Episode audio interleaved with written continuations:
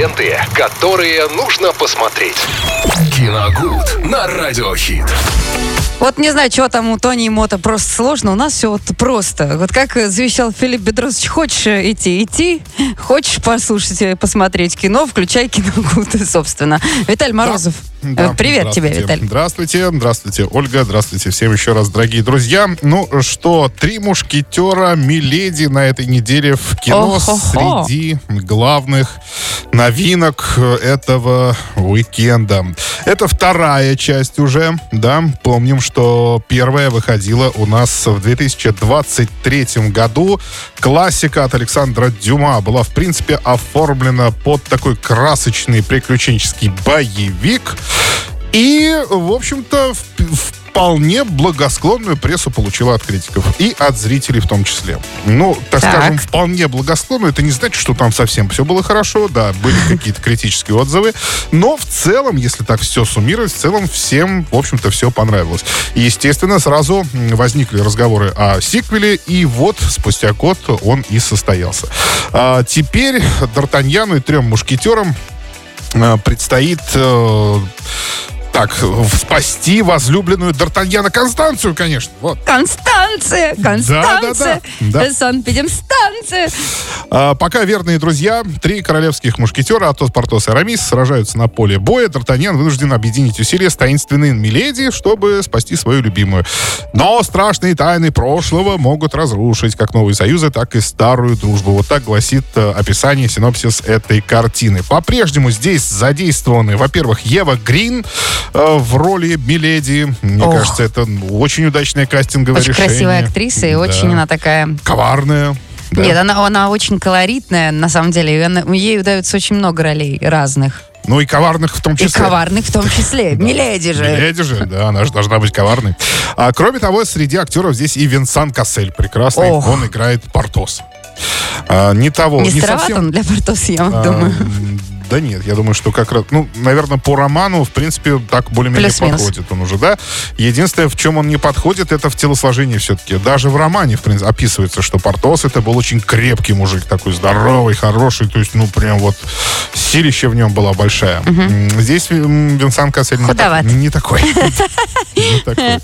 То есть э, это не э, Владимир Смирницкий, который играл в нашей экранизации. Мне кажется, тут ничего не сравнится Лучше нашей экранизации. Это точно. Все равно нет, негодяй! Тысячи чертей! Нет, ну, правда, это фильм моего детства. Я И моего тоже, кстати. Никак не могу, ну, не могу я никак ассоциировать трех мушкетеров Вот мы с буквально, буквально вчера с тобой да. разговаривали про «Люди в черном», да, да, когда ты понимаешь о том, что у тебя есть представление. У нас есть уже представление о наших русских трех мушкетерах. Да, да. И, кстати, я вот так периодически попадаю, пересматриваю там какие-то отдельные моменты именно этой экранизации нашей.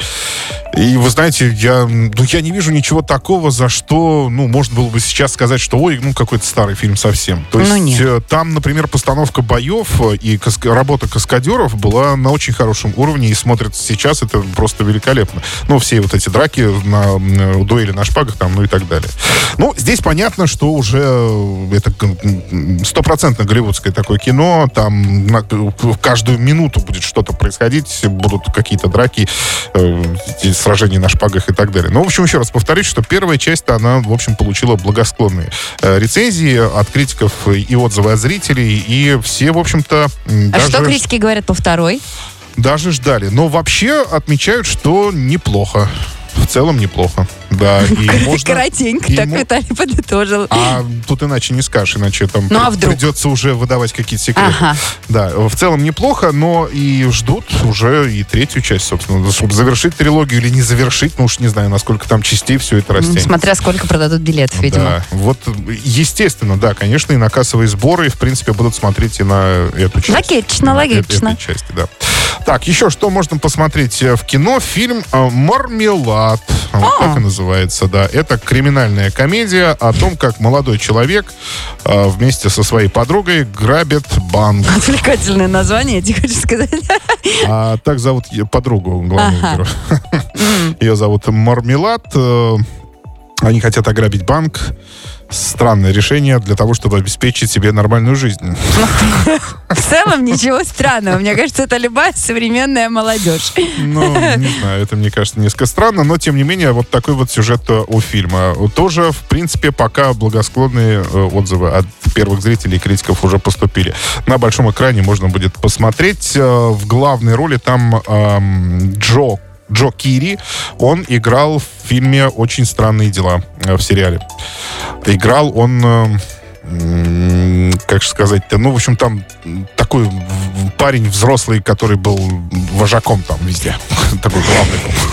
Не, не из этой четверки э, детей, которые там главные. Четверки детей вожаков. Да, а вот который был постарше, в общем. Я, все? я увы, просто не помню. Я могу тебе сказать, что мне все равно непонятно. А, очень странные дела вы не смотрели? Нет. А, ну тогда понятно. В общем-то, вот и все, что можно будет посмотреть на большом экране в эти выходные. Да, друзья мои, пока погода не особо радует, порадуйтесь кино. Собственно, от Виталия Морозова вы получили наставление. Виталий, тебе спасибо. Да, а вы все в кино. Ленты, которые нужно посмотреть. Киногуд на радиохит.